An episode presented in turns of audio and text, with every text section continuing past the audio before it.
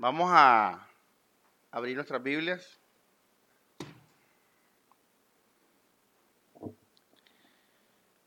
El, el título del sermón es Viviendo en Santidad. El tema es la santidad. Vamos a hablar de la santidad, de la santificación. Hace poco lo tocamos cuando hablamos de la gracia, el repaso de la gracia y del pecado, hace ya creo que dos, dos meses y medio. Así que en un sentido, ya esta enseñanza la hemos recibido. Pero hoy nos vamos a enfocar, a concentrar en la santidad, en la santificación. Vamos a concentrarnos en eso.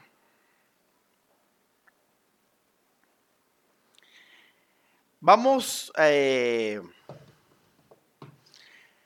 vamos a, a comenzar con repasando el concepto de santidad. Básicamente, la palabra santidad tiene que ver con algo sagrado, algo sagrado, algo divino, algo de Dios.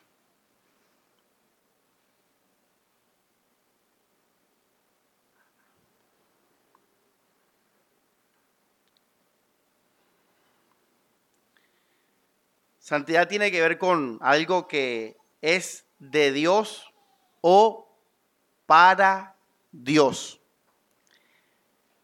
La palabra, por ejemplo, anatema, es como lo opuesto.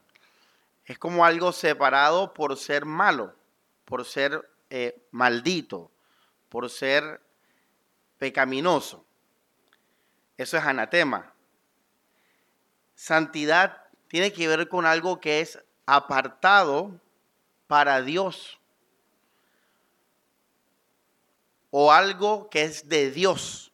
Ojo esto, el doble concepto de santidad.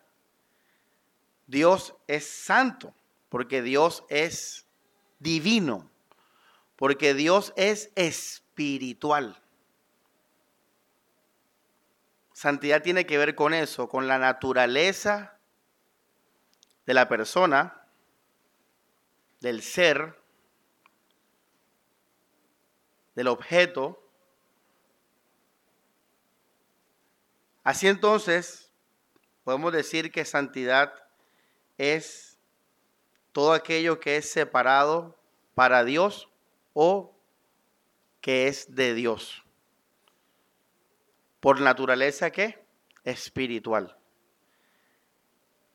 Dios es santo porque Dios es un ser espiritual, no es carnal, no es... Y vamos entonces al otro concepto, le dije ahorita el doble, y tiene que ver con limpieza, con pureza, tiene que ver con eh, libertad del mal o libertad del pecado. Santidad también está relacionado a eso, a, libertad del mal, del pecado, a limpieza, contrario a suciedad. Contrario a suciedad. Dios es santo porque primero es espiritual, es divino, en negativo no es terrenal, no es carnal. Y Dios es santo porque Dios es sin pecado, sin mancha. Porque Dios es bueno. Santidad entonces tiene que ver con esas dos cosas, con separado, apartado para o de Dios por naturaleza espiritual, por ser especial, divino, y también tiene que ver con limpieza, con pureza, con eh, libertad del pecado, del mal, de la suciedad, sin mancha. Eso es santidad. En resumen, podemos decir que esto tiene que ver, santidad tiene que ver con algo puro y divino. Puro y divino o divino y puro. Espiritual y puro, limpio. Esto es, le estoy haciendo pues un resumen de la palabra santidad. Tiene que ver con espiritual y por ende sin pecado, sin suciedad. Por eso, iglesia, aquí les regalo esta ñapita, aquí paréntesis, no es el tema. Por eso en la ley, todo lo sucio del ser humano tenía que evitarse o, o catalogarse como impureza. ¿Por qué? Porque en ese entonces Dios expresaba su verdad y su palabra de manera simbólica a través de la ley y de las obras de la ley. Entonces, si Dios es santo y sin mancha espiritualmente, ¿cómo simbolizo yo al pueblo? Eso al pueblo. Entonces Dios ponía leyes, por ejemplo, la ley de la menstruación apártate. La mujer que menstrua, apártese.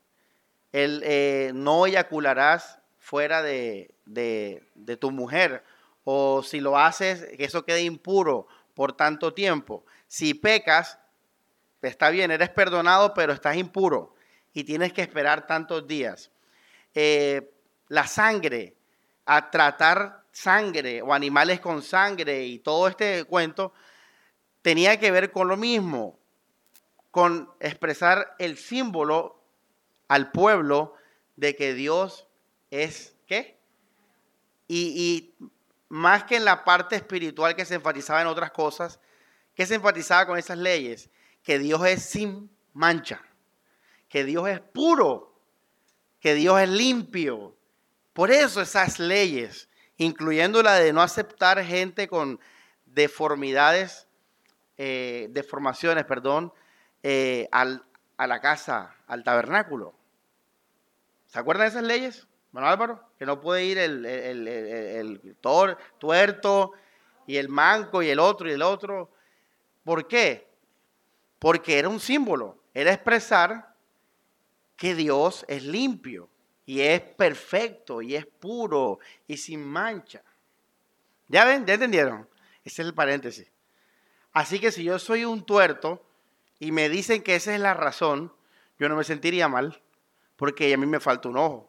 Y esto no está expresando el orden, lo, mejor, la naturaleza. Yo me sentiría mal, un símbolo. Eso no quiere decir que Dios no me ame. Sí, ves, cuando uno entiende bien el mensaje de Dios, era, era algo simbólico. Ahora, hoy en día, ya nada de eso es necesario, porque Dios expresó manifestó y consumó su santidad en Jesucristo. Así que ya hoy puede venir a la, iglesia, al lugar de reunión, puede venir el tuerto y el manco y la mujer menstruando y todo. Ya, porque Dios expresó, manifestó, consumó su santidad en el Hijo. Aprenda esas, esas cosas esos conceptos importantes. Entonces ya entendemos que es santidad. Santidad es puro, divino, espiritual, limpio, sin mancha. Y ahora podemos agregarle algo más al, concepto de santidad y es que todo lo santo también es perfecto. Claro, porque si es espiritual y es limpio, entonces es perfecto. Entonces ser santo es ser qué? Ser perfecto. Ahora, esta palabra es importante porque ahora más adelante la vamos a encontrar. Hebreos. Pero estaba cerca. Estaba cerca. ¿Ya ven, iglesia? Bueno, eh, vamos a repasar rápidamente. Yo sé que está de más. Yo sé que ya ustedes saben, pero esto lo enseñamos ya y con más profundidad incluso, que lo que vamos a hacer ahora. Pero vamos a repasar ¿Cómo era la, este tema de la santidad y la santificación en el antiguo pacto? Pero no se me aceleren. Vamos a hablar qué es santificación. Hermano, pan comido, easy cake. Si yo entiendo qué es santidad, santificación es fácil. Santificación es simplemente, hermanos, la acción y o la acción y o el proceso de ser santo o de vivir en santidad. De ser santo o vivir en santidad. La acción de ser santo o el proceso de ser santo. El vivir, ser, eh, el vivir en santidad o el proceso para vivir en santidad se puede llamar santificación. Santificación no es nada más y nada menos que, que ser santo, todo lo que consiste en ser santo. Todo lo que consiste en ser santo es santificación. Todo lo que consiste en vivir en santidad es santificación. ¿Qué santificación es? Vivir en santidad. ¿Cómo vivo en santidad? ¿Por qué vivo en santidad? ¿Para qué vivo en santidad? Todo eso hace parte de la santificación. Santificación es vivir en santidad. ¿Estamos claros? ¿More? Claro, como el agua. Ojo que igual son conceptos que hay que, que hay que tener claro. Ahora, tú lo puedes explicar a tu manera, pero ya sabes lo, lo esencial. La acción o el proceso de ser y vivir en santidad. Bueno, ya entonces tenemos claro el concepto de santidad, santificación. Vamos a lo que les dije, vamos a ver en el antiguo pacto en qué, cómo consistía, en qué consistía todo esto de la santidad. Para comenzar, iglesia, Dios es el mismo ayer, hoy y siempre. Quiere decir que Dios siempre ha sido santo. Dios como tal es el mismo del antiguo pacto, igualito. Todo es igual. Dios es santo. Y Dios había llamado al pueblo de Israel a ser un pueblo para Él. Quiere decir que, eh, una pregunta, en esto que acabo de decir, ¿hay algo de santidad? Hermano Amores, ¿por qué? ¿Por qué hay santidad en lo que acabo de decir? De que Dios llamó al pueblo de Israel para ser su pueblo. o sea, Dios, ojo, Santidad, lo dijimos al comienzo, no lo dije, lo repetí mucho, tiene que ver con, yo les dije, apartar, separar algo para Dios o algo que es de Dios. Y, e Israel fue llamado para Dios. Y ya ahí hay algo de santidad, porque si ya Dios está apartando a Israel, entonces Dios está qué? San, santificando a Israel, lo está haciendo especial. Porque ya sabemos que todo lo que es santificado es, tiene que ver con la santidad de Dios. Fijémonos que ya hay un llamamiento. Por eso también a la iglesia en el nuevo pacto, Pedro dice, llamamiento qué? Santo. Pero Pedro lo dice también por el antiguo pacto, por lo que Dios hizo con Israel. Dios llamó a Israel Dios hizo por eso a Israel especial, por el llamado que Dios le hizo a Israel. Tú eres especial porque Dios te llamó. No, tú no eres especial por, por ti. Tú no eres especial por tu naturaleza. No, hermano, usted es pecador, carne, usted es terrenal, usted es caído. Somos especiales ¿por qué? Por, por el llamamiento que recibimos somos especiales. Pueblo santo. En eso claro. Oye, mira cómo esto mata, mata muchas enseñanzas humanistas. Muchas enseñanzas humanistas que hablan como si uno fuera especial en sí, solo.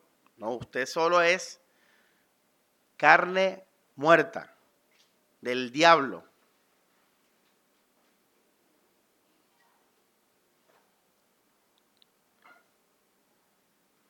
Vamos a Levíticos, capítulo 11, versículo 44.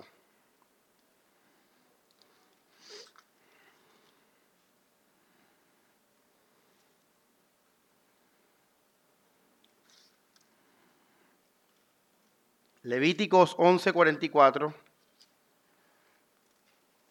dice la escritura.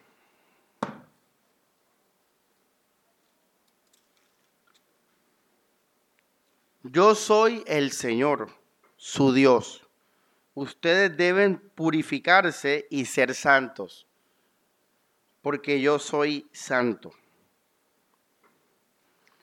Ahora, vamos a leer el 45. Yo soy el Señor. Disculpen, la parte B del 44. No se vuelvan impuros con esos reptiles que se arrastran por el suelo. Yo soy el Señor que los saqué de Egipto para ser su Dios. Sean santos porque yo soy santo. Esta es la ley sobre los animales terrestres, las aves. Esto es un buen ejemplo.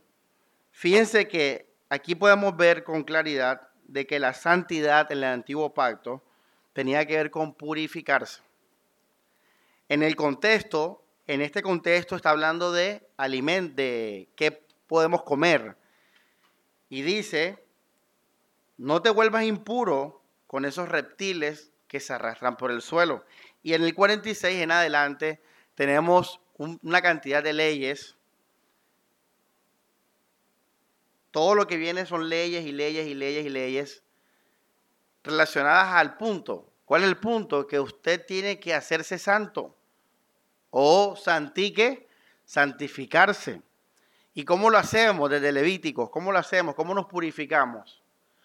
Cumpliendo la ley. Hasta los alimentos, iglesia. Esto es profundo, hermano. Lamentablemente, somos muy superficiales, pero esto es importantísimo porque esto tiene que ver con una relación con Dios. Esto tiene que ver con una relación con Dios, Alex, una relación con Dios. Mi relación con Dios dependía de esto de yo vivir en santidad. ¿Y cómo vivía en santidad? ¿Cómo mi relación con Dios se, fortalecía? Stephanie, ojo esto, iglesia. Haciendo cosas. Por eso esto es sagrado. Por eso cuando Jesús le dijo a Pedro, mate y come, no fue tan fácil. Porque esto es santo, iglesia. Esto no es como nosotros que ¿Qué quieres comer? Dame un cerdo. Y ya, y no pasa nada, no. Esto era pecado, iglesia.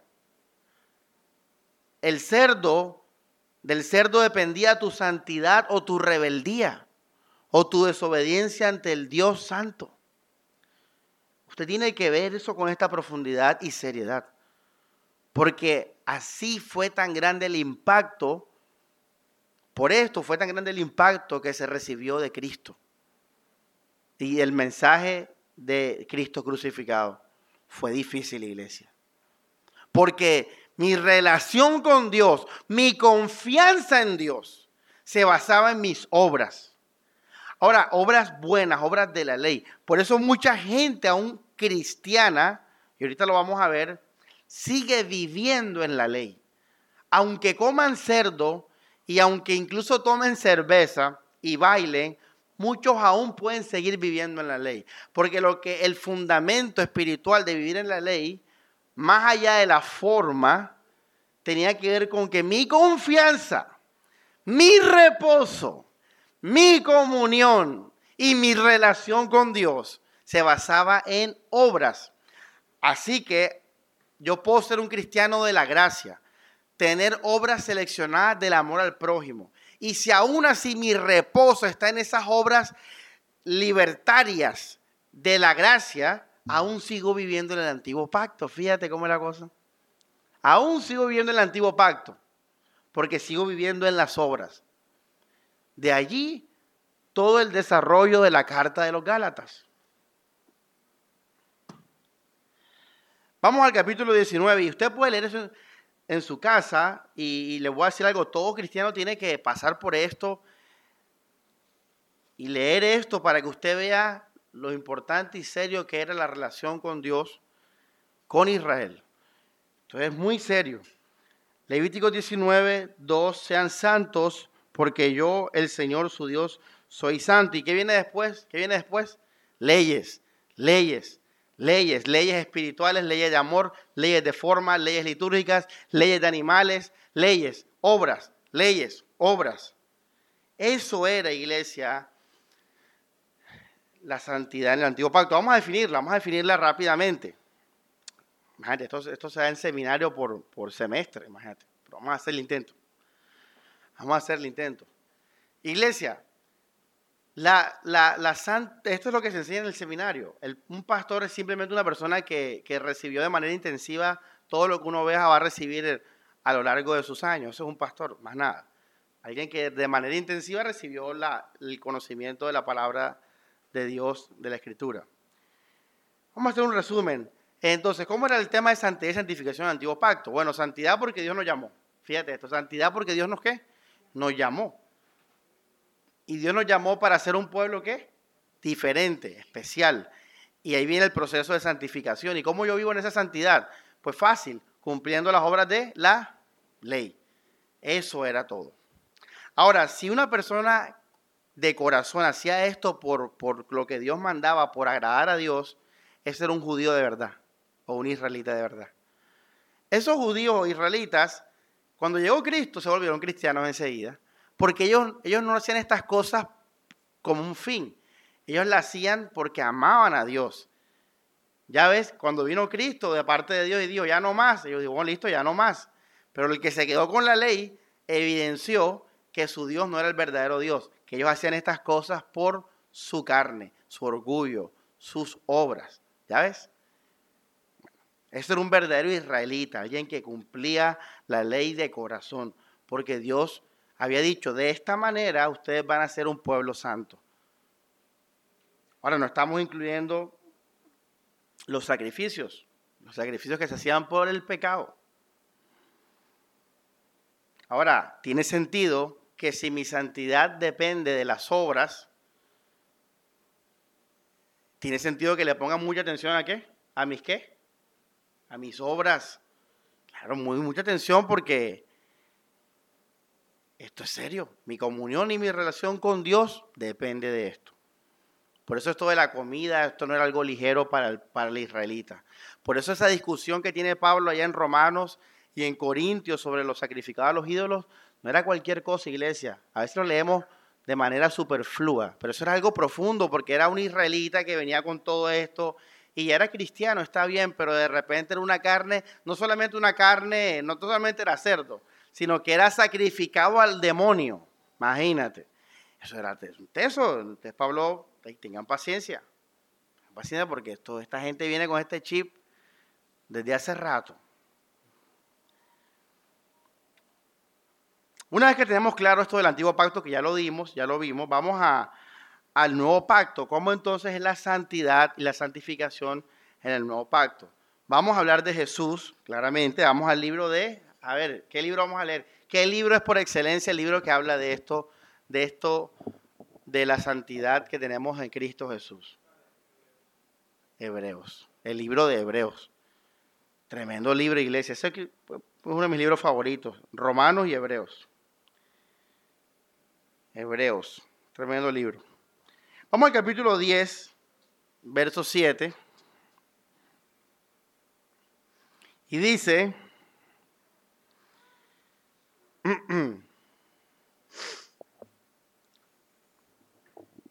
bueno, vamos al 3 para leer un poco el contexto. Dice, por el contrario, estos sacrificios, los de la ley, sirven para hacerles recordar sus pecados cada año ya que la sangre de toros y cabras no puede perdonar pecados.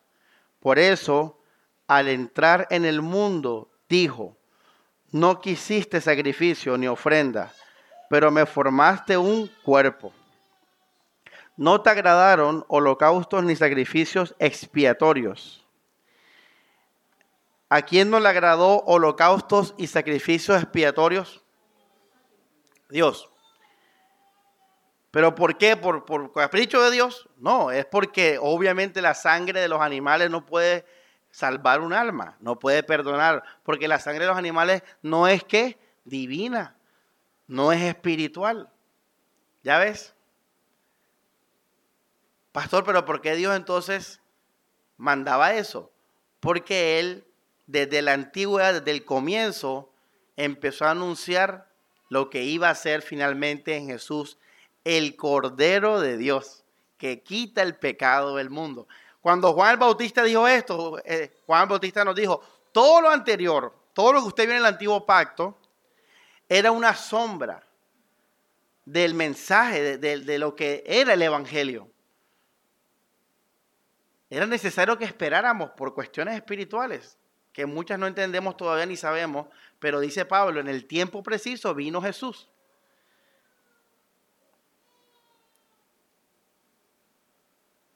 Seguimos leyendo. Hebreos 10, verso 7. Ahora sí dice, entonces dije, aquí estoy, he venido para cumplir o qué, oh Dios, tu voluntad, como está escrito de mí en el libro de la ley. Primero dice que no ha querido ni le han agradado ofrendas, sacrificios, holocaustos, ni sacrificios expiatorios que se ofrecen legalmente. Después añade, aquí estoy para cumplir qué? Tu voluntad Así declara abolido el primer régimen para establecer el segundo.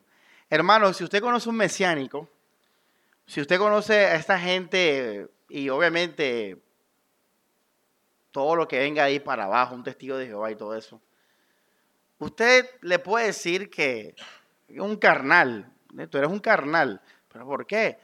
Porque tu relación con Dios depende de tus obras. Eso es mentira. Yo por gracia, bueno, cómete un de todito picante. Ponle un de todito picante que tiene, tiene cerdo. Ya, Alejandra, sí, ya. Si se come el cerdo en paz, bueno, está bien. Es verdad, bien por la gracia. Pero no lo van a hacer. No lo van a hacer. Y te van a seguir con un poco empanadas. Bueno, fíjate. Todavía viven en el primer qué? Régimen. Entonces dígale, tú eres un carnal al testigo de Jehová, al adventista, al mesiánico. Para todos, para el final va a haber que a todos. Dice, para establecer el segundo, y en virtud de esa voluntad quedamos, mira esto iglesia, quedamos consagrados por la ofrenda del cuerpo de Jesucristo. ¿Cómo era en la ley? ¿Qué tienes que hacer en la ley? Tú tienes que hacer obra. Esta vez por la ofrenda del cuerpo de Jesucristo, Tú estás como con... Ahora, mira la palabra santidad aquí, aquí está, aquí está la palabra santidad. ¿Cómo está? Consagrado, sepárala, separa el con, pon una raya, saca el con que queda sagrado. Y la sagrado, sagrado viene de santo, para santidad, de santidad. Nosotros quedamos santificados por la ofrenda del cuerpo de Jesucristo hecha de una vez, ¿para qué? Para siempre. Ahora estoy viendo la santidad y la santificación en el nuevo pacto, en el Hijo, en Jesús. Por eso el judío, mm, el judío que no acepta a Jesús, él no lo acepta porque él no quiere desprenderse de su religión. El judaísmo que cumple la ley del antiguo pacto hoy en día o desde que Cristo resucitó de los muertos, se volvió una religión muerta. Antes de Cristo, la religión judía, si podemos decirlo así, o eh, la, ley de Moisés, era la palabra de Dios que estaba guardando y reservando para la, para la manifestación del Evangelio. Una vez que Cristo muere y resucita, ya no necesita Dios más esa religión o esa forma o expresión de Él, de su voluntad, como la, eh, venía haciendo. Por eso dice la Biblia, he aquí vengo para establecer tu qué? Voluntad. Ya Jesús dijo, no quiero más ni a Elías ni a Moisés, a mi hijo amado. Ya ve, entonces el judaísmo, aún el buen judaísmo, es una religión muerta de hombres, carnal muerta, ahí no hay nada, nada de Dios, nada espiritual. Por eso Pablo salió de ahí, ¿no? no? Pablo fue el primero que salió de ahí. Él era fariseo, ¿sí o no? Bueno, seguimos leyendo entonces, y estamos leyendo apenas unos versículos, imagínate que leamos todo el, el libro. Dice, quedamos consagrados por la ofrenda de Jesucristo. Vamos al capítulo 9 de Hebreos, atrás, verso 9 y leemos, dice, estos son símbolos del tiempo presente. Los dones y sacrificios que allí se ofrecen a Dios no pueden llevar a la qué, ¿qué dice ahí? ¿A la qué? Perfección. Ahorita hablábamos de que de, de los santos se puede hablar de perfecto. Todo lo que es santo es perfecto. Quiere decir que los sacrificios no nos pueden llevar a la verdadera santificación o santificación espiritual. Quiere decir que Israel tenía una santificación ¿qué? terrenal. Hay santificación terrenal. ¿Sabes cuál es esa? Fácil. Apártame el burro ese para el Señor. Eso es una santificación terrenal. Apártame ese vaso. Apártame. Eso es una santificación terrenal. Esto es un capítulo del libro de la santidad también. Santificación terrenal espiritual. Ahora te estoy metiendo el concepto en este pedazo. Israel santificaba terrenalmente.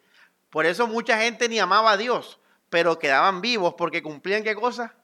La ley. Y quedaban vivos, Dios no los mataba. Aunque ni amaban a Dios ni nada, cumplían la ley. Ya no mataban, no robaban y eso.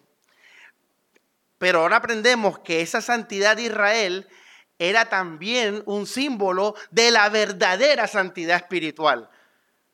De la verdadera santidad espiritual que ninguno todavía podía participar. Era imposible, porque todavía el Hijo no había subido a la diestra del Padre. Seguimos leyendo, vamos a leer Hebreos 9:9. Leímos. Dice, estos dones y sacrificios que allí se ofrecen a Dios no pueden llevar a la qué? A la perfección a quienes lo ofrecen. Se trata solamente de comidas, bebidas y ciertas ceremonias de purificación, mira, de limpieza, que son disposiciones humanas válidas hasta el momento en que Dios, ¿qué? ¿Qué dice ahí? Que Dios cambie las cosas. En cambio, ahí viene el cambio enseguida, Cristo ha venido como sumo sacerdote de los bienes futuros. Él, a través de una morada mejor y más perfecta, no hecha a mano, es decir, no de este mundo creado, llevando no sangre de cabras y becerros, sino su propia sangre, entró de una vez para siempre en el santuario y logró el rescate que, que definitivo, iglesia. Tremendo.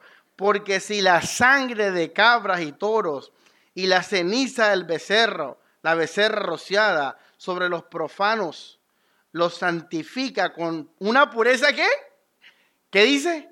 Corporal, que le dio el pastor ahora, santificación terrenal, dice, ¿cuánto más la sangre de Cristo, que por el Espíritu Eterno se ofreció sin mancha a Dios, purificará limpiará, santificará nuestras conciencias de las obras que conducen a la muerte para que demos culto al Dios vivo. Jesús es entonces nuestra santidad. Él es nuestra santidad y nuestra santificación es Jesucristo. Por eso, verso 15, es mediador de una nueva alianza, a fin de que habiendo muerto para redención de los pecados cometidos durante la primera alianza, puedan los llamados recibir la herencia eterna prometida. Hebreos 9, 9 al 15, iglesia. Vamos a Hebreos 13, 12 y lo dice de una manera muy buena y resumida en este, este versículo. Dice, Hebreos 13, verso 12 dice, vamos a leer el 11 para el contexto, porque el sumo sacerdote introduce la sangre de los animales sacrificados en el santuario como ofrenda para expiar los pecados y los cuerpos se queman fuera del campamento. Verso 12, el que vamos a leer dice, por eso Jesús para consagrar con su sangre al pueblo. ¿Para qué? ¿Con qué? Santificar, también puedes decirlo. Para consagrar con su sangre al pueblo, padeció fuera de las puertas. Jesús nos consagró. Jesús nos hizo perfectos. Jesús nos hizo santos. Jesús nos hizo, entonces vamos al concepto de santidad, nos hizo limpios, puros, especiales, divinos, espirituales, perfectos. Jesús nos hizo así. Jesús nos consagró. Él es nuestra santidad y nuestra santificación. La pregunta entonces, si ya somos santos, ¿cómo vivimos en un sentido presente y práctico la vida santa? Que es, digamos, el tema que más no, nos pasa por la mente. ¿Cómo? Porque venimos de una cultura que todavía viene del antiguo pacto, evangélica. Es una cultura todavía de la ley, católica también. Y en esa cultura que tenemos toda en nuestra mente, tenemos esa concepción de que mi relación con Dios va a depender o basarse en mis obras. Ese es un concepto católico romano u evangélico, o evangélico, o legalista, o veteotestamentario, del antiguo pacto. Es una mente, todavía tenemos, todavía, eh, todavía está ahí nosotros porque venimos de esa cultura, de esas costumbres. Entonces nos preguntamos ahora que entendemos estas cosas tan grandes de Jesús, que estamos repitiendo, pero nunca está de más, ¿verdad? Qué cosa tan gloriosa y tan grande y poderosa. ¿Cómo, cómo vivimos en esa santidad ya en la manera práctica, pastor, el día a día? Eh, yo tenía entendido que, ahora como somos cristianos tenemos que hacer esto, hacer esto, etcétera, etcétera. ¿Cómo es esto? Entonces vamos a, a la santificación en el nuevo pacto. Ya, ya hablamos de la santidad en el nuevo pacto, Jesús. Vamos a hablar de la santificación. Uno de los mejores textos que explica esto, y lo explica en el mismo capítulo, a ver, ¿quién adivina? ¿Qué, qué libro de la Biblia habla de la santificación del nuevo pacto de una manera clara, ahí mismo en un capítulo? ¿Qué libro? ¿Qué, hermano de los apóstoles nos habla así de, esa santidad, de ser santos? Pedro. ¿Qué mejor que Pedro nos va a explicar esto? Porque Pedro es una persona que cumplió la ley y la cumplió con Jesús también. Y Pedro tenía claro estos conceptos del antiguo pacto. Y Pedro nos explica de una manera monumental lo que es la santidad del nuevo pacto. Vamos a primera de Pedro. Primera de Pedro, capítulo 1, verso 15. Disculpe, verso 1.16. Y Pedro dice, porque escrito está, sean santos porque yo soy qué. Ahora, ¿de dónde está Pedro tomando esta palabra? Levíticos 11.44. Lo acabamos de leer ahorita. Pedro toma esta palabra y se la dice a la iglesia. Pero obviamente Pedro nos va a explicar con la diferencia de Jesús. Ya Pedro sabe que las cosas cambiaron y él lo enseña así a la iglesia. Vamos a leer de nuevo, verso 16. Porque así está escrito, sean santos porque yo soy santo. Ahora, Pedro, explícanos cómo, cómo hacemos eso. Porque, oye, mira qué interesante. Si yo tomo ese versículo, solamente ese de Pedro, y sigo la, la línea de donde Pedro sacó este versículo, ¿qué, debo hacer después de que Pedro me diga eso? Cumplir la ley. Pero Pedro ya nos ha explicado, si usted lee el contexto, ya Pedro viene explicando cómo es la santidad en el nuevo pacto. Y por eso Pedro ya no tiene, ya todo el mundo entiende a Pedro. Yo, yo, yo a partir de esta prédica, yo les voy a decir, santifíquense, sean santos. Ese lenguaje está en nosotros. Pero ya entendemos cómo Pedro lo explica. La clave está en el verso 15. En el anterior dice, mm, o bueno, el 14 dice, como hijos obedientes, utiliza ese lenguaje de obediencia, desobediencia, está bien, un lenguaje perfecto. Dice, no vivan de acuerdo a los que, ojo esto, a los que. Una pregunta, ¿el sacrificio de los animales es algo externo o interno? Es externo, un animal una, cuchilla, sangre, altar, etcétera, ¿verdad? Eh, el adulterio es algo externo o interno. Pues también es externo, ¿verdad? Yo tengo que coger una mujer, una mujer, eso quiere decir que tiene que ser un sexo femenino, tiene que estar casada con un hombre, anillo, compromiso, todo eso es terrenal, papel, etcétera. Tengo que, bueno, aquí ya eh, eh, rated air, bueno, tengo que quitarme la ropa, ¿verdad? Y eso es adulterio, quitarme la ropa y también a ella y después hacer el acto, ¿verdad? Todo esto es que terrenal o espiritual. Terrenal, ¿verdad? Tiene el adulterio y todo pecado tiene un elemento externo. Entonces Pedro dice, ojo, como hijos obedientes no vivan de acuerdo a los deseos.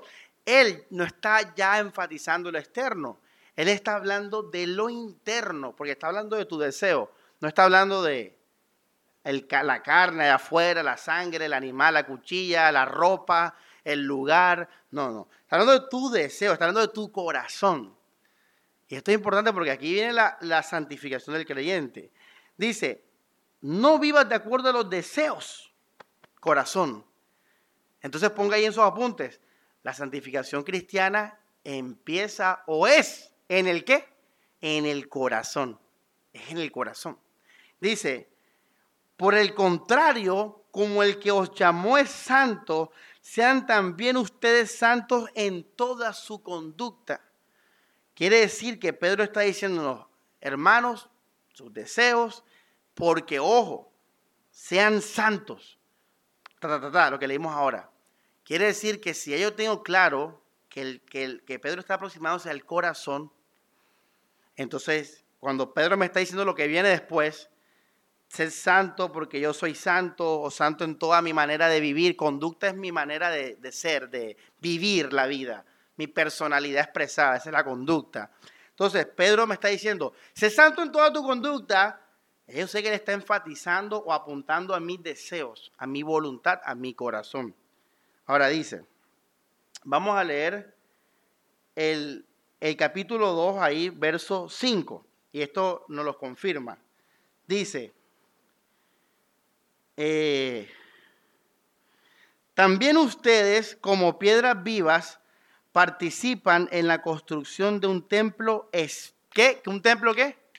Espiritual y forman un sacerdocio santo que ofrece, esto es clave iglesia, yo no sé cómo yo no vi esto antes, obviamente uno lo ve ahora, pero mira, dice, que ofrece, ¿qué ofrece la iglesia? Sacrificios, ¿qué? ¿Qué dice ahí? Espirituales. Entonces mira esto que interesante. Y Pablo también lo dice en Romanos 12. Mira esto que interesante. Hermanos, antes el pueblo de Israel ofrecía sacrificios ¿qué? terrenales. Y Pedro, siguiendo el mismo lenguaje del antiguo pacto, le dice, ustedes son la iglesia, ustedes ya son santos, sacerdocio santo, que ofrece sacrificios ¿qué? Espíritu. Quiere decir que la iglesia su santificación, pues estamos hablando de culto, esto es un, no sé el lenguaje de culto, eh, sacerdote, sacrificio, el culto a nosotros no es externo, no es terrenal, es espiritual, dice Pedro, sacrificio espiritual. Hay gente que se sacrifica en la carne para Dios y cree que está santificándose. No, Señor, ya no, iglesia, eso era antes, ahora no. Ahora el sacrificio de la iglesia es espiritual. ¿Quién más dice eso? Pablo, Romanos 12, dice, así hermanos, ofrezcamos a Dios sacrificio que vivo, limpio, santo, agradable a Dios, sin mancha. Pero ¿qué dice después? O antes, perdón, después, dice, no estén de acuerdo a los deseos del mundo. Ven acá, se están copiando los dos. Porque Pedro dijo lo mismo, ¿ah? ¿eh? dijo lo mismo, dice, no se conformen a los deseos del mundo. Pedro lo dice en, el, capítulo 1, verso 16, 15, 16. Y Pablo lo dice en Romanos 12, 1, 2 y 3. Ambos se van a algo espiritual. La mente es espiritual, el corazón es espiritual, los afectos son espirituales, los deseos son espirituales.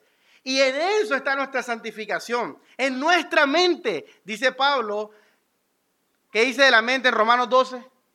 No os conforméis a este mundo, antes bien renovaos en el espíritu de vuestro entendimiento, renovación, limpieza, santidad, para que podáis ver, conocer la voluntad de Dios. Pablo dice eso en Romanos, Pedro lo está diciendo en Pedro, Pedro, y dice Pedro, él es, eh, eh, verso 5, eh, también ustedes como piedras vivas, y Pablo en Romanos 12 que dice, como sacrificio qué? Vivo. Oye, ¿sabe? Oye, uno de los dos se copió. Y lo que da risa es que los dos escribieron estas cartas en Roma y se vieron.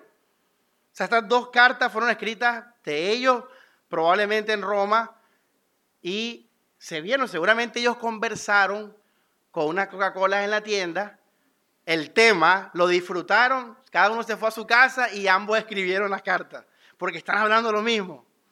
Y dice, eh, también ustedes como piedras vivas participan en la construcción de un templo espiritual, forman un sacerdocio santo, culto, todo el lenguaje de culto de Romanos también 12, que ofrece sacrificios, ¿qué? ¿Qué dice ahí? Espiritual. Mi sacrificio a Dios, Alejandra, es espiritual, no es terrenal. No, ojo, esto, esto cambia todo. Porque yo antes vivía mi vida en que mis obras se, er, era mi relación con Dios, era mi sacrificio a Dios. No, Señor. Tu, tu santidad es Cristo y tu santificación está en tu mente, en tu corazón, en tu voluntad, en tus deseos, en tus afectos. Ahí está tu santificación, aquí adentro, no afuera, no afuera.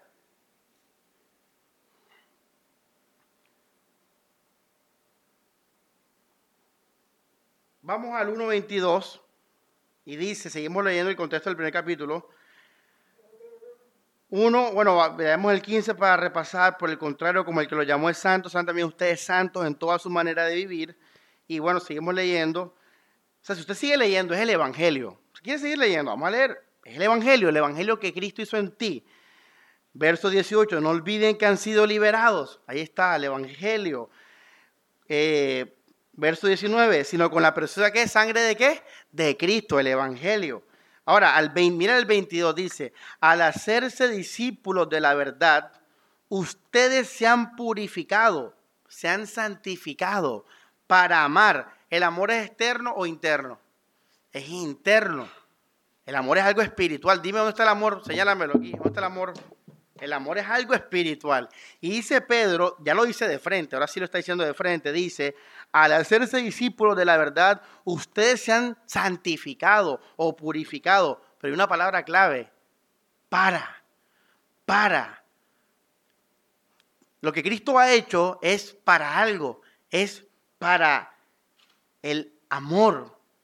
El amor es algo espiritual, es algo que no se puede ver dice, sinceramente a los hermanos, ámense intensamente unos a otros de corazón. Mira, que está hablando es el corazón. Deseo, voluntad, afectos, mente. Pablo en Romanos, todo es aquí adentro. Y dice Pablo, Pedro, habla del amor, porque han vuelto a nacer, porque han vuelto, eso es, el Evangelio y la santidad de Jesús no es semilla corruptible, sino por la palabra incorruptible y permanente del Dios vivo. Así que iglesia, miren qué interesante. La santificación cristiana es así entonces. Empieza en el corazón con Cristo, amándolo, viviendo para su gloria, adorándolo, reposando, disfrutando de Jesús, esperando en Jesús. No puedo extender esta parte, pero en resumen es eso. Oye, cuando Pablo dice, hey, sacrificio vivo, santo, ¿qué tienes que hacer tú? Tienes que apegarte a Jesús, porque Él es tu santidad. Y si Pablo está diciendo, ofrece un sacrificio santo, está hablando es tú y Jesús así, ve. Tú y Cristo. Vive para Jesús. Ama a Jesús. Muere por Él. Sacrifícate por Él. Reposa en Jesús. Espera en Jesús. Descansa en Él. Disfruta, agradece, adora a Dios en Cristo Jesús. Si tú haces eso, usted va a estar lleno de, del fruto del Espíritu. Y eso, mi hermano, es poder. ¿Qué es poder? es la capacidad espiritual que mueve a hacer algo. Eso es dinamos. La capacidad espiritual que mueve a hacer algo. Es algo espiritual que te lleva a una acción, a, a una obra. Cuando uno está lleno del fruto del Espíritu Santo en su interior, entonces usted tiene poder ya, tiene fuerzas. Y entonces ya usted, a través de las obras, usted expresa eso, ese poder que está en ti, ese, ese gozo, ese amor. Y adivina qué pasa cuando tú vives en ese amor. Tú vuelves de nuevo a Cristo, porque Él es la fuente de tu poder y de tu amor. Él es tu santidad y tu santificación. En otras palabras, iglesia, la santificación en el nuevo pacto eh, es poder de Dios en Cristo. Y, y entonces con ese poder vienen las formas digamos, las formas del amor. Y esas formas están escritas en las nuevas cartas del nuevo pacto. Por ejemplo, maridos, amen a sus mujeres. Mujeres, respeten a sus maridos, pero lo que pasa es que ese marido y esas mujeres están ya santificados. En otras palabras, iglesia, la santificación del antiguo pacto se enfocaba en la obra. La santificación del nuevo pacto se enfoca en Jesús, no en la obra. Esa era la del antiguo pacto, yo en Jesús. ¿Por qué hay tanto cristiano frustrado? ¿Por qué hay tanto predicador frustrado? Porque están llevando a la gente a la obra, pero no llevan a la gente a Jesús, no llevan a la gente al reposo, no llevan a la gente a la vida. Y recuerden que lo que hace la obra es la obra misteriosa del Espíritu Santo. Por eso es el poder de Dios en nosotros. Y una persona llena de ese poder y ese fuego, tú simplemente le puedes decir la forma, oye, vístete bien, que, está, que te puedes tentar los hermanos, por ejemplo. Eso es una forma de amor, puede ser en el contexto, es una forma de amor. No sé qué le dirías a una, a, a, una tribu de indios allá todos en cuero, no sé qué le va a decir de prudencia a las mujeres allá, que andan en cuera. Pero el punto es que es una obra de amor, está bien, pero es una forma que hace a una persona que la hace, una, perdón, que la hace, la realiza una persona poderosamente llena de Cristo y del amor de Dios. Ahora, esa persona no relaciona su relación con Dios con esa obra sino que esa persona sabe que su relación con Dios depende y está llena de Jesucristo. Y esa es su paz, y ese es su enfoque. ¿Ya me entiendes? Esto nunca nos va a hacer fariseos, nunca nos va a hacer cristianos legalistas, ni en ti mismo, ni para ti, ni para otros. Vamos a, ver tres versículos donde, donde dice lo que yo estoy hablando. Primera de Pedro 2.11. Primera de Pedro 2.11. Mira que estamos leyendo qué libro, Primera de Pedro, el mismo Pedro ahí mismo. Mira el capítulo, después de lo que le hemos leído en Pedro, fíjate lo que viene después. Dice,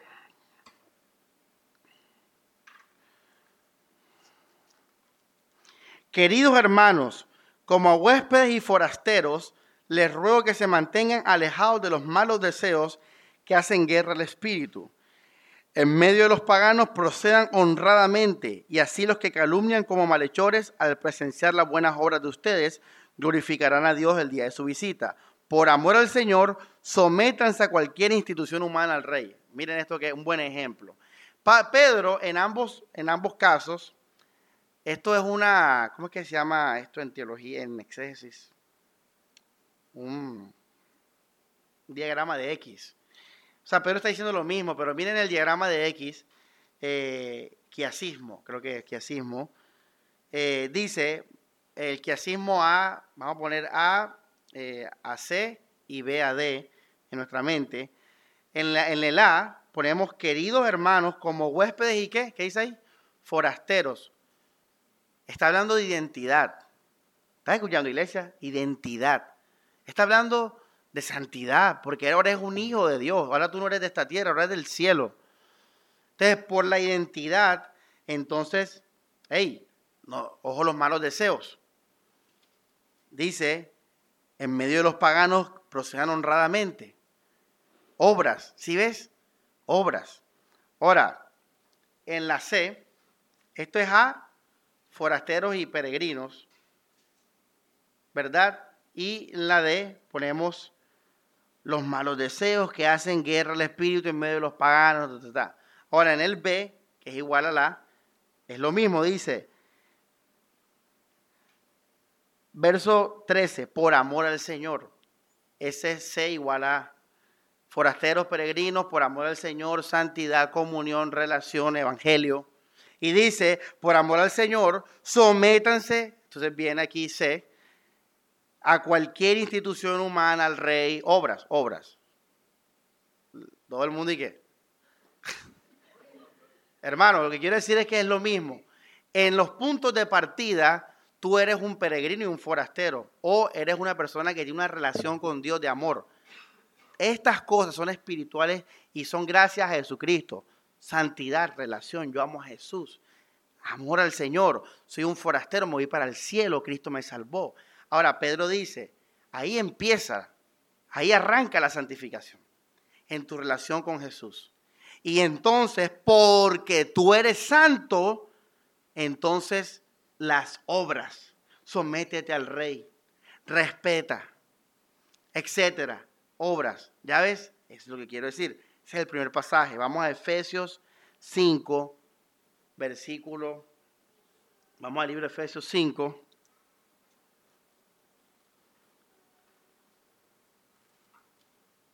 Mira cómo empieza Alex, tremendo, dice, como hijos queridos de Dios, fíjense, de nuevo igual que Pedro, empiecen la, ¿cómo empieza la santificación? La santificación, hey, en mi corazón, con Jesús, con el Evangelio, dice, como hijos queridos de Dios, traten de imitarlo, sigan el camino del amor, al ejemplo de Cristo, que los amó. Una pregunta, iglesia, ¿por qué si el apóstol Pablo nos va a hablar de obras cristianas. ¿Por qué Pablo y también Pedro, lo vimos ahora, empieza con tu relación con Dios? Porque hay que estar claro de que mi santificación no es por mis obras, es en mi relación con Jesús. Eso es lo que me mantiene a mí en santidad, es mi relación con Jesús. Ahora, como ya tú eres santa, Morelia, ya tú eres santa, hay una gran diferencia, porque una persona santa está como agradecida. Una persona santa está contenta. Una persona santa está en reposo. Ahora, yo como una persona santa, dice Pablo, versículo 3, en cuanto a la inmoralidad sexual y a cualquier clase de impureza o de codicia, y empiezan las obras. Empiezan las obras. Pero las obras estas no son obras de santificación. Como ya yo estoy santificado en Jesús, entonces que viva como un santo. Pero es diferente a que las obras me santifiquen totalmente. Porque si las obras me santifican, entonces yo no voy a tener reposo en mi alma hasta que peque o no peque. Yo no voy a tener fe y certeza hasta que peque o no peque. Por eso el, mundo evangélico vive así, no, que si peca y viene el Señor te quedas. Y la gente vive asustada, paranoica. Hay dos consecuencias de esto cuando uno vive en, el legalismo. O te vuelves orgulloso si las cumples y crees que eres el más bueno y que Dios te ama por tus obras y mira a todo el mundo debajo del hombro. O te vuelves una persona frustrada, deprimida, triste. Te vuelves una persona farmacodependiente. No tienes paz y aún así te vuelves una persona alabanza codependiente. ¿Sabes cuáles son los alabanza codependientes? Son los que su vida espiritual depende de las alabanzas. Están tristes, están tarde, después por alabanza duro y se, y se emociona y cree que ese es el fruto del espíritu. Pues hermano, más carnal, iglesia. Yo por eso les dije, cuando yo hago mis sermones pongo música secular, me gusta. Porque es una, sé identificar con claridad qué es de Dios y qué no es de Dios. A mí me gusta, es algo personal. Porque si pongo la alabanza, bueno, a veces las pongo, pero si la pongo se puede mezclar la emoción con lo espiritual. Y, lo espiritual es espiritual y lo terrenal es terrenal. Y la música es terrenal. Aún la que tiene letra para Dios. Entonces, hermanos, eh, mira que en Efesios, pasaje clave, estudielo en su casa. Pablo, también igual que Pedro, empieza con relación, con santidad, con santificación en el corazón, amor, el lenguaje de Pedro, mente, relación con Dios. Y después vienen las obras o, o, las formas en las que yo expreso mi, santifica, mi santidad.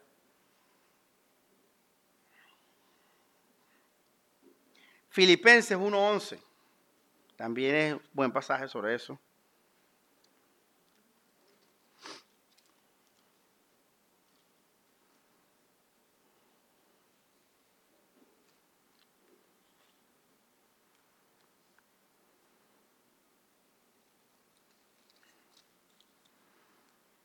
Cargados con el fruto de la honradez que viene por qué, ¿qué dice? Que viene por qué? Por Jesucristo, iglesia.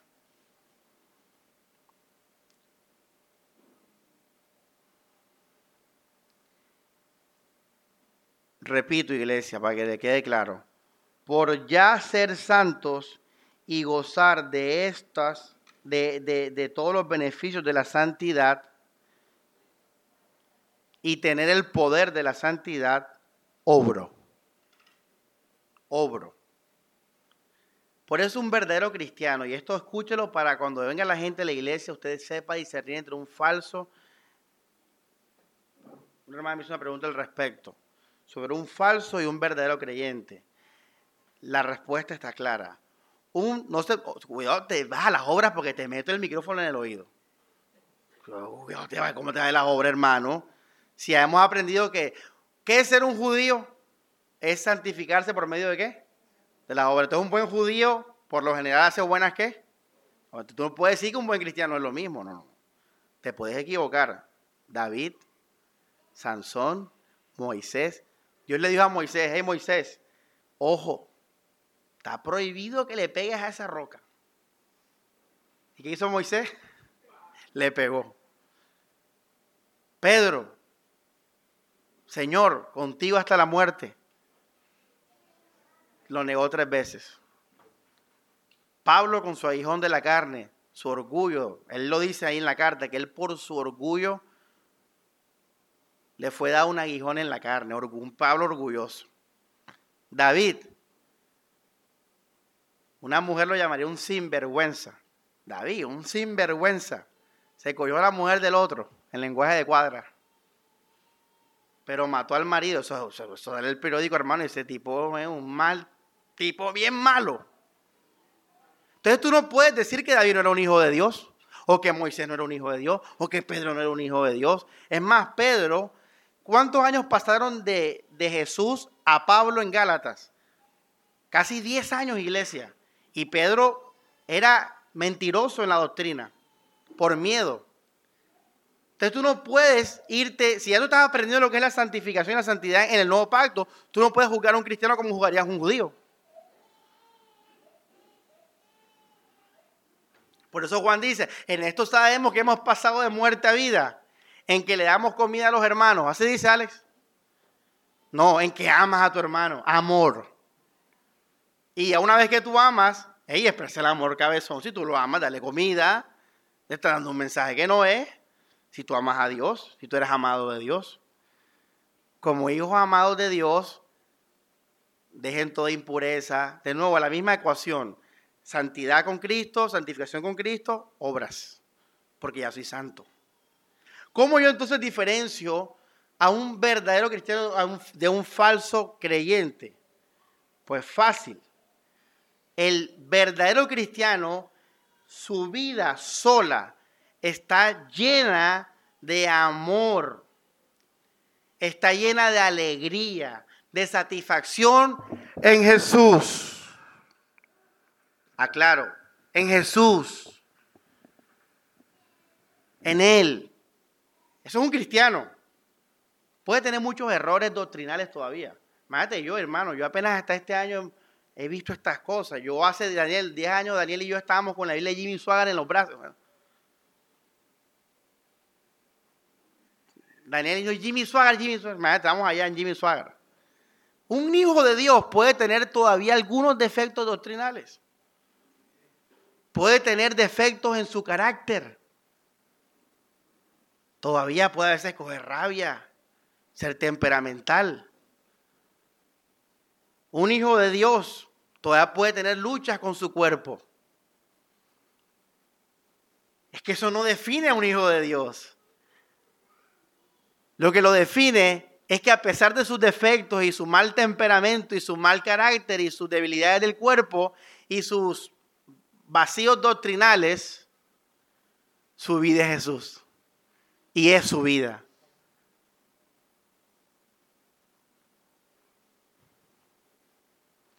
Depende de Él.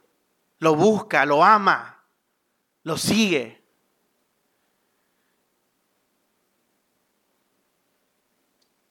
Es su gozo, es su gozo. Eso es un verdadero creyente. El falso creyente puede incluso hacer obras y así predicar y saber doctrina y saber la Biblia y hacer buenas obras. Pero es su vida a Cristo o es su felicidad, su culto, su liturgia, su servicio, su ministerio, su familia, su buen matrimonio. ¿O acaso Jesús no le dijo a una iglesia perfecta en obras que habían dejado el amor, su primer amor? ¿Sí ves? Ahí está en la Biblia. Nuestra santidad, lo que nos va a llevar al cielo, es nuestra fe en Jesús. Es nuestra relación y entrega y confianza en Jesús. Eso es lo que nos va a llevar al cielo.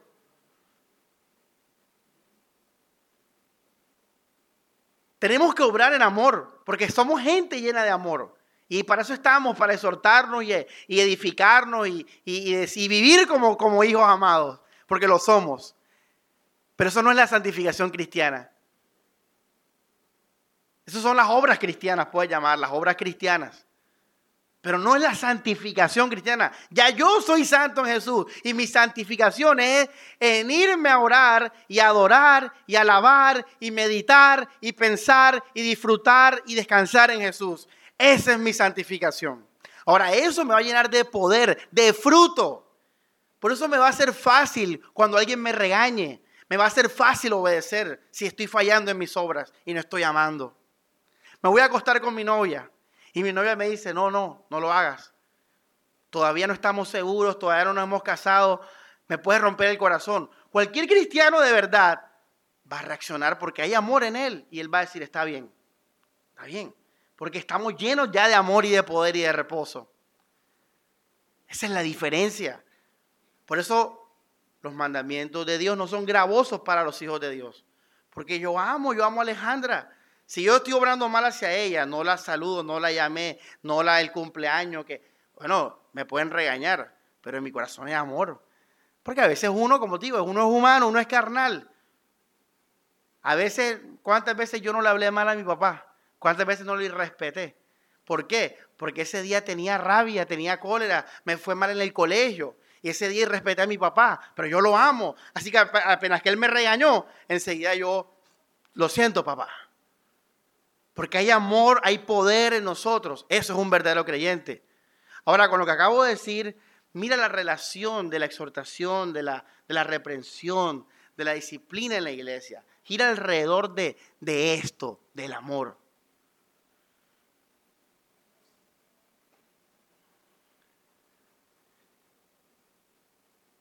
Antes, en el antiguo pacto, las obras sí eran mi santidad.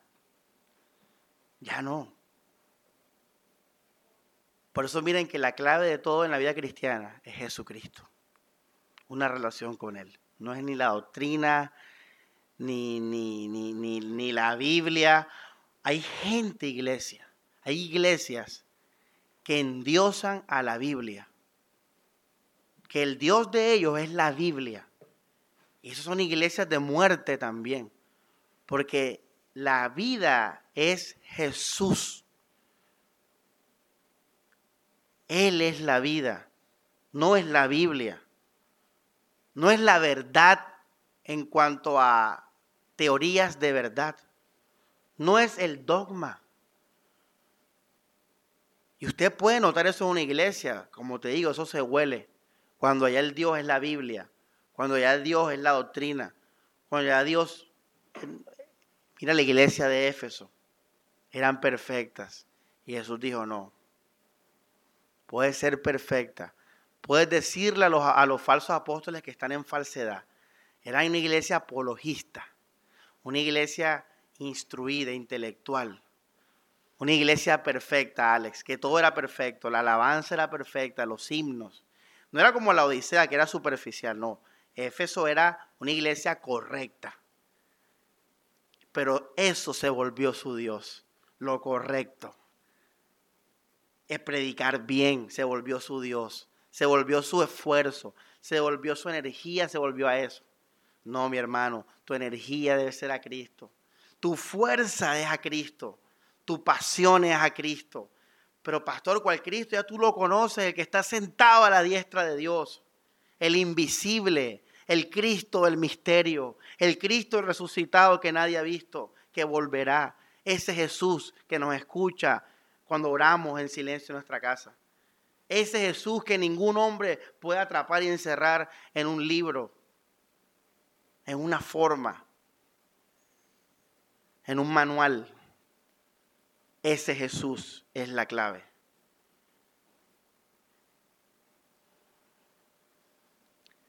Un verdadero creyente se conoce por eso. Un falso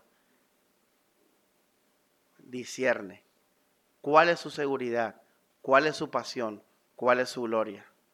Aun si es la Biblia, esa persona es un falso creyente.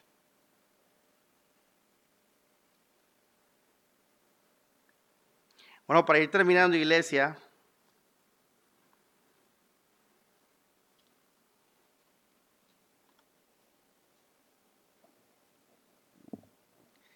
repito, si nos enfocamos en la obra o en, las cosas,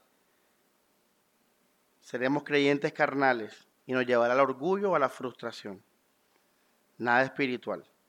Si nos enfocamos en lo que somos en Cristo, en nuestra relación con Él, como bien dijo Pedro y Pablo, antes de las obras de amor o las obras cristianas, entonces tendremos poder y amor para incluso, y mira esto que brutal, aun si yo peco, el cristiano puede pecar.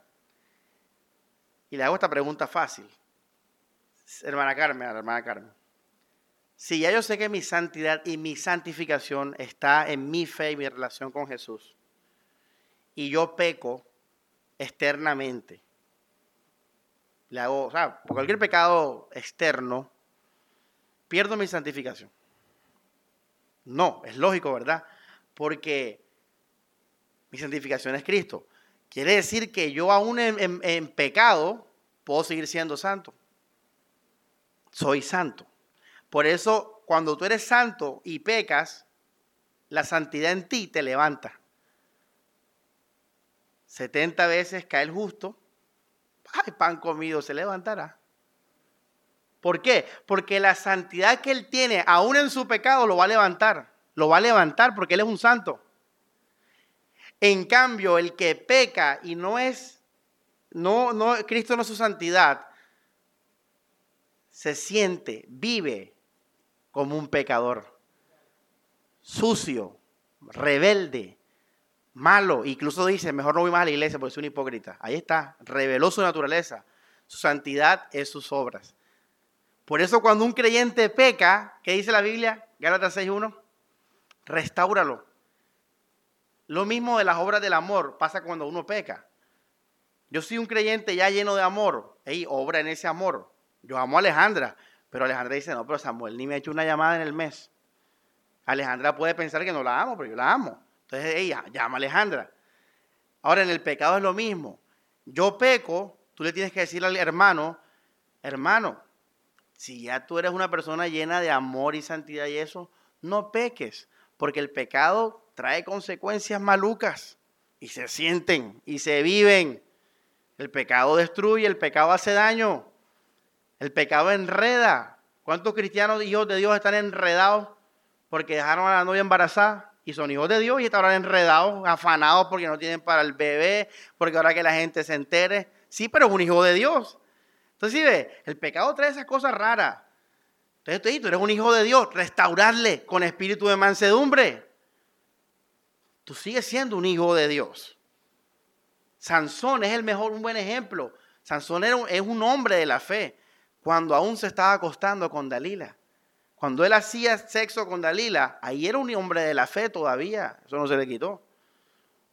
Cuando falló al pacto del, del Nazareno, del voto nazareno, él siguió siendo un hijo de Dios y el Espíritu Santo lo reprendió y se apartó de él. Oh, la gente dice, no, ahí predica, el Espíritu Santo se va. No, cabezón, está hablando de la fuerza que tenía, se le fue la fuerza. Porque ese fue el pacto que hicieron. No te cortes el cabello, se te va la fuerza. Se le fue el espíritu a Sansón, pero él era un hijo de Dios. Se le fue la fuerza a Sansón. Por eso cuando Sansón le habla a Dios, Dios lo escucha. ¿Por qué lo escucha si Dios es santo y Sansón es un pecador sin ojos, contaminado con filisteos ahí? Porque Sansón confiaba en Dios por la fe.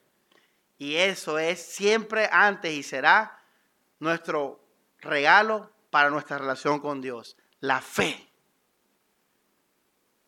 La fe.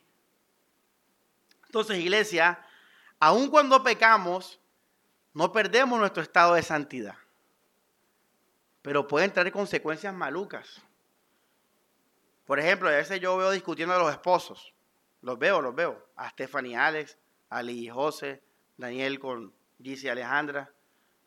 A ustedes no lo he visto discutir. Bueno, una vez allá lo vi, la hermana me estaba regañando. A veces he visto la hermana me regañando el hermano Álvaro. Yo los veo y cuando los veo me causa tristeza. Porque el matrimonio debe ser, debe ser un mensaje de, alegría para todos, de paz, de armonía, de amor. Entonces yo digo, son imperfecciones que tenemos. ¿Qué les diría a ustedes, a todas las parejas? Trabajen en la paz. Ustedes son hijos de Dios. Ustedes tienen que testificar paz, comunión, son hermanos, dos hermanos casados, etc. Usted fíjate que el pecado es feo, es maluco, pone todas las cosas de mal ambiente, mal humor, trae consecuencias, etc. Por eso resta, pero ojo, tú eres un santo. Si alguno conocimos en la carne, ya no lo que conocemos más así, que un santo. Pero Álvaro, no estás obrando en amor y usted es un hombre lleno de amor. Entonces el verdadero creyente va a responder al llamado. A veces es necio y se demora unos añitos, pero va a responder. Pero el falso no tiene corazón para la vida cristiana. No va a tener al final. Por eso el, falso va a caer por su propio peso. El día que se metan con algo importante para él, se va a ir de la iglesia. Orgullo, falta de perdón, falsos creyentes. Entonces la persona se fue de aquí por falta de perdón y cayó en una iglesia donde su seguridad con Dios es lo correcto, la prédica correcta, la iglesia bíblica correcta de la ciudad, etcétera, etcétera. Entonces, la, persona salió de aquí en la carne por su orgullo y cae en una iglesia donde la santidad para ellos es las obras correctas de la doctrina correcta protestante, occidental, evangélica. Ahí, ahí se, se casan los dos enseguida. Esta iglesia sí me gusta. Obvio, carne aquí, carne allá, en diferentes formas, pero carne aquí, carne allá.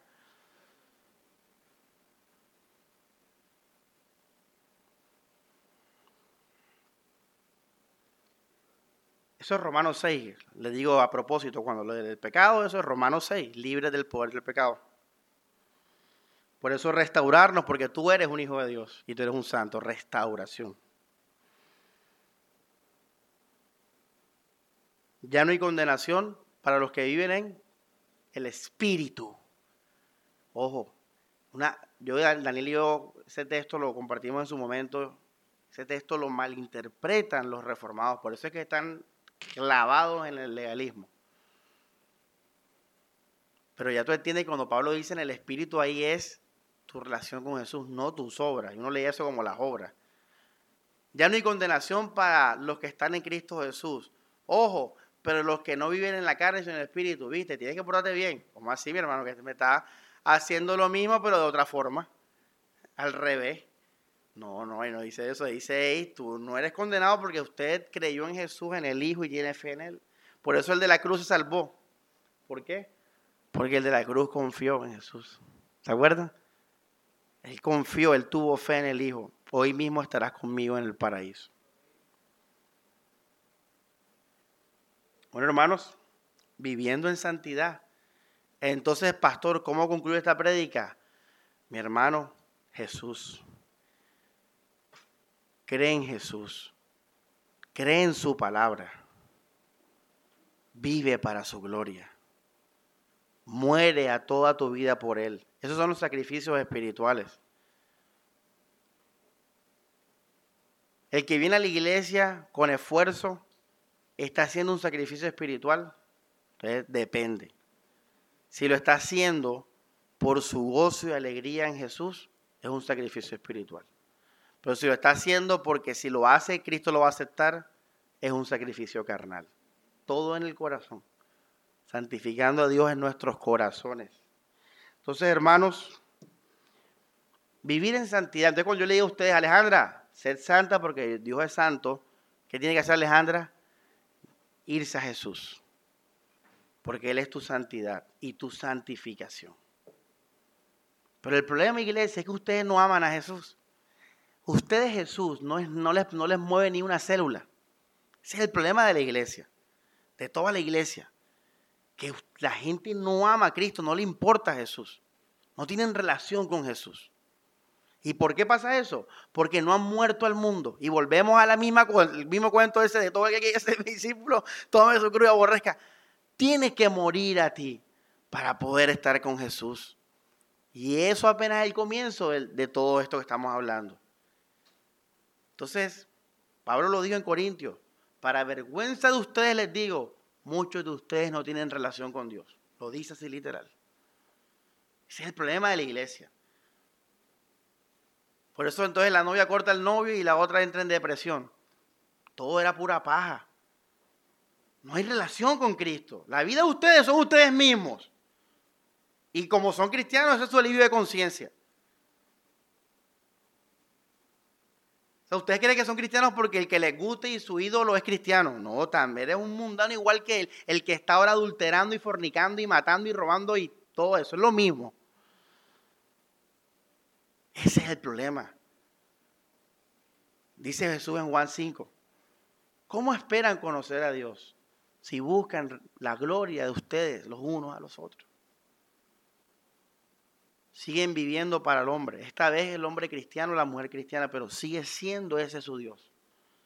Así nunca vas a conocer a Jesús. Y si no conoces a Jesús, olvídate de santidad y de santificación. Toda tu vida va a ser una religión cristiana totalmente carnal, estimulada por las alabanzas, por la música, por los hermanos, por el servicio. Ahí están, ahí están todos los domingos estos pocos cristianos carnales, alimentándose con los himnos o la doctrina o el manual o lo que sea puro carnal que va a ir al infierno cuando muera, porque ni conocen a Jesús. Volvemos a lo primero. Morir, morir, morir. Ese no es el tema de hoy, ni siquiera lo estoy diciendo porque esto es vida real. Y si quieres pensar en santidad, piensa primero en Jesús, porque Él es la santidad y la santificación de los cristianos. Vamos a orar. Dios Padre, gracias por tu palabra, Señor. Toda la gloria es tuya, Jesús. Tu iglesia te bendice, te ama, Señor. Te santificamos en nuestros corazones, Dios, por lo que has hecho, Jesús.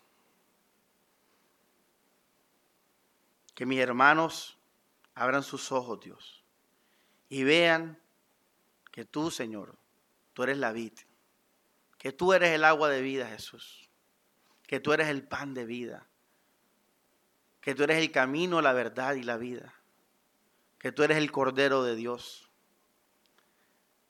que tú eres la luz de nosotros, Señor Jesús. Que los hermanos vean esto, Señor. Que los que aspiran a ser cristianos lo vean, Señor. Tú harás el resto, Señor. Sálvanos. Escucha el clamor de tu iglesia y salva a tu pueblo, Señor.